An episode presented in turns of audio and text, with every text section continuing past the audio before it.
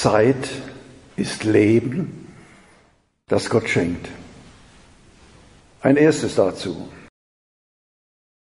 Leben ist also eine Zeit, die Gott schenkt. Renate Hegemann hat recht, wenn sie sagt, mache ich nicht diese Zeit zu meiner Zeit, dann läuft sie an mir vorbei und zerrinnt mir zwischen den Händen. 658 Mal kommt der Begriff Zeit in der Bibel vor. Und daran sehen Sie schon, wie wichtig der Bibel auch dieser Begriff ist, Zeit. Es ist also wichtig, wie wir mit unserer Zeit umgehen, was wir aus ihr machen. Ein erstes dazu. Mit der Zeit recht umgehen kann heißen, auf den Herrn achten, denn er ist gegenwärtig. Kann heißen, auf den anderen achten, denn er ist von Gott geschaffen und bejaht. Kann heißen, auf mich selbst achten, denn ich bin liebenswert in seinen Augen, trotz meiner Fehler und Sünden. Kann heißen, ganz bei der Sache sein in allem, was ich lebe und bin, denn nichts in der Welt ist und geschieht ohne Gottes Anwesenheit und Nähe. Mit der Zeit recht umgehen. Ein zweites dazu. In der Eucharistie bündelt sich geheimnisvoll der ganze Reichtum der Zeit. Eingeladen sind wir, alle Zeit und überall dem Vater zu danken in Jesus Christus, seinem Sohn. So heißt es in der Präfation zur Erscheinung des Herrn.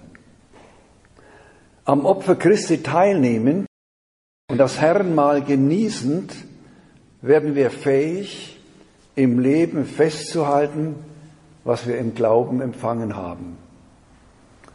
Der Bund Gottes mit den Menschen wird in der Feier der Eucharistie immer wieder neu bekräftigt. Wenn wir gläubig mitfeiern, werden wir von der drängenden Liebe Christi angezogen und entzündet. Im höchsten Maß geschieht in Christus die Heiligung der Menschen und zugleich die Verherrlichung Gottes. Dazu feiern wir Eucharistie. Und dazu hat der Herr dies gestiftet. Das ist das Ziel allen kirchlichen Tuns. Und deshalb ist die Mitfeier der heiligen Messe die wichtigste Zeit der Woche. Maria macht es uns vor, wie man die Zeit heiligt. Sie bewahrte all diese Worte, die sie vernommen hat. Alles, was die Hirten über das Kind Jesus gesagt worden war, und erwog es in ihrem Herzen. Ein drittes, die Zeit zum Segnen nützen. Das legt uns die erste Lesung nahe. Den Segen auf Israel zu legen, trägt Gott dem Mose auf. Paulus steht ganz in dieser Tradition und darum verkündet er den Christen in Rom, ich weiß aber, wenn ich zu euch komme, werde ich mit der Fülle des Segens Christi kommen. Und kurz vorher fordert er dieselben Christen auf, segnet eure Verfolger, segnet sie und verflucht sie nicht. Und von selbst sagt er zu den Korinthern, wir werden beschimpft und segnen. Nur wenn wir segnende Menschen sind, sind wir selbst in unserer Zeit gesegnet denken wir immer daran, Gott hat uns, so wie es im Epheserbrief heißt, mit allem Segen seines Geistes gesegnet durch unsere Gemeinschaft mit Christus im Himmel. Seien wir also segnende Menschen. Und ein viertes, die Verwandlung unserer Zeit. Dass sie offen bleibt und offen wird für die Ewigkeit. Karl Rahner hat es wunderbar ausgedrückt. Wer als Mensch die kleine Zeit an das Herz der Ewigkeit nimmt, die er selbst in sich trägt, der merkt plötzlich, dass auch die kleinsten Dinge unsagbare Tiefe haben, wie Wassertropfen sind, in denen sich der ganze Himmel spiegelt. Kommen wir zu einem zweiten Punkt der Predigt.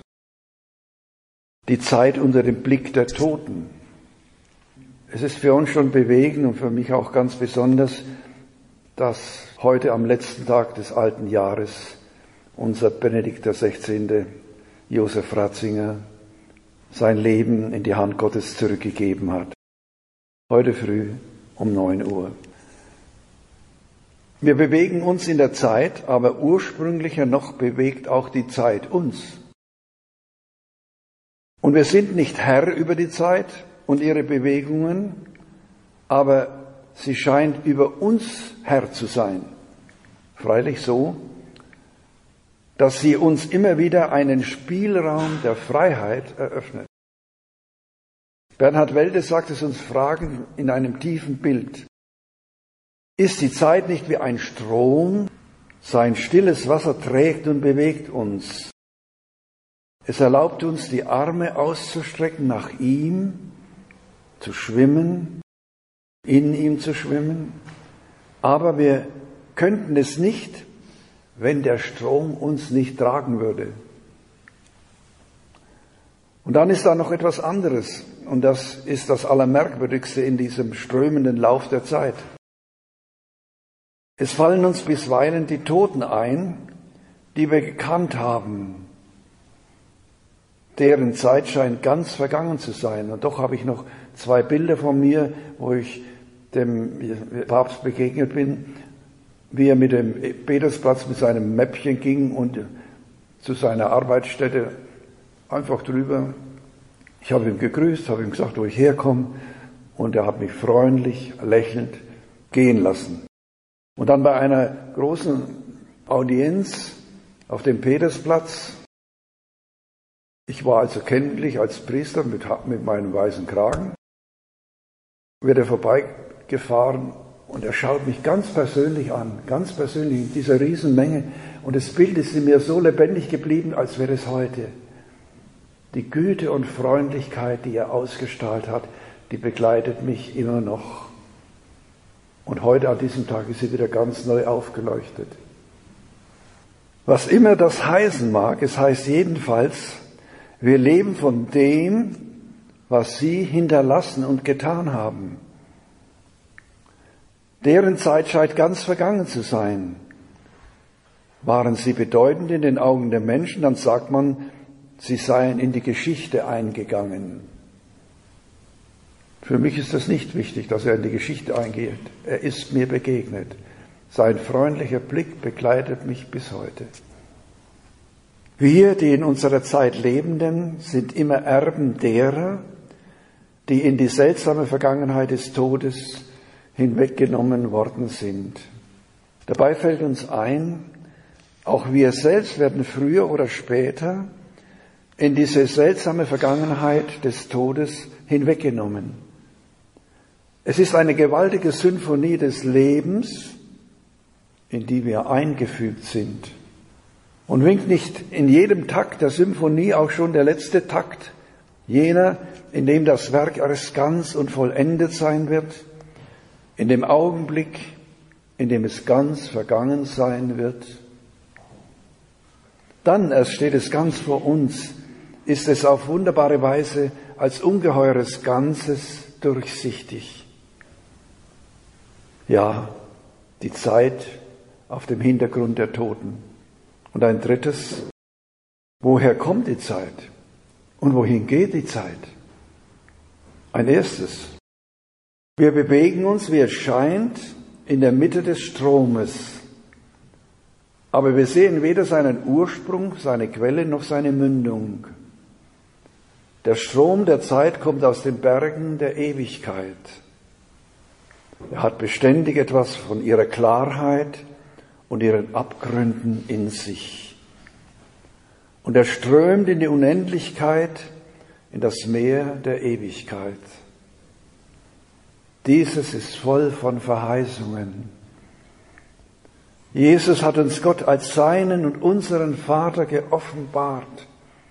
Und es war interessant, dass eine Telefonistin in Radio Horeb sagte und bekannte, dass sie das so bewegt hat an diesem Menschen Josef Ratzinger, diese Güte, die er ausgeströmt hat, Er war nicht ein Diktator, sondern einer, der aus einem großen Geist heraus die Schrift erklären konnte. Wir sind also gegeben in unseren Vater, den Gott uns geoffenbart hat. In ihm sind wir seit Ewigkeit geliebt. Und er wird uns bis in Ewigkeit lieben. Das, liebe Brüder und Schwestern, ist unsere Zukunft. Er ist der Vater aller Menschen und aller Zeiten. Das Gebet, das uns Jesus gelehrt hat, erinnert uns daran, wenn wir beten, Vater unser. Und im Gabengebet heißt es heute, von dir kommt alles Gute und du führst es zum Ziel. Ein zweites dazu. Edith Stein hat es gewagt, ihre Zeit in die Hände dieses Vaters zu legen, die Zeit und Ewigkeit umschließt, obwohl sie im KZ mit ihrer Schwester endete und vergast wurde, sagt sie, betet sie, Lass blind mich, Herr, die Wege gehen, die dein sind. Will deine Führung nicht verstehen, bin ja dein Kind. Bist Vater der Weisheit, auch Vater mir, führst durch Nacht du auch, führst du doch zu dir.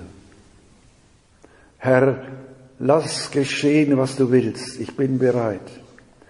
Auch wenn du nie mein Leben stillst, in dieser Zeit, bist ja der Herr der Zeit. Das Wann ist dein, du ewiges Jetzt, einst wird es sein. Ja, in Ewigkeit werden wir die Zeit, unsere Zeit ganz verstehen. Weil sie dann Gottes Zeit ist, wird sie auch ganz zu unserer Zeit werden und bis in alle Ewigkeit eingeborgen in den Heilswillen Gottes, in die Ewigkeit. Wer hat das intensiver gelebt, liebe Brüder und Schwestern, als Maria, die Mutter Jesu, des Sohnes Gottes? Ihr Hochfest feiert die Kirche morgen am achten Tag nach der Geburt Christi und das heute soll die Vorabendmesse dazu sein.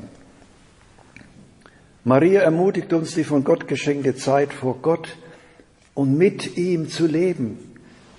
So zu leben und zu handeln, dass unsere Zeit eine Zeit des Heiles ist für uns selbst und durch uns für unsere Mitmenschen, mit denen wir leben und die uns begegnen. Zeit ist Leben für die Ewigkeit. Ja, liebe Brüder und Schwestern, das wünsche ich uns allen im kommenden Jahr. Und dass das Vergangene auch aufgehoben ist im Erbarmen und in der Liebe Gottes.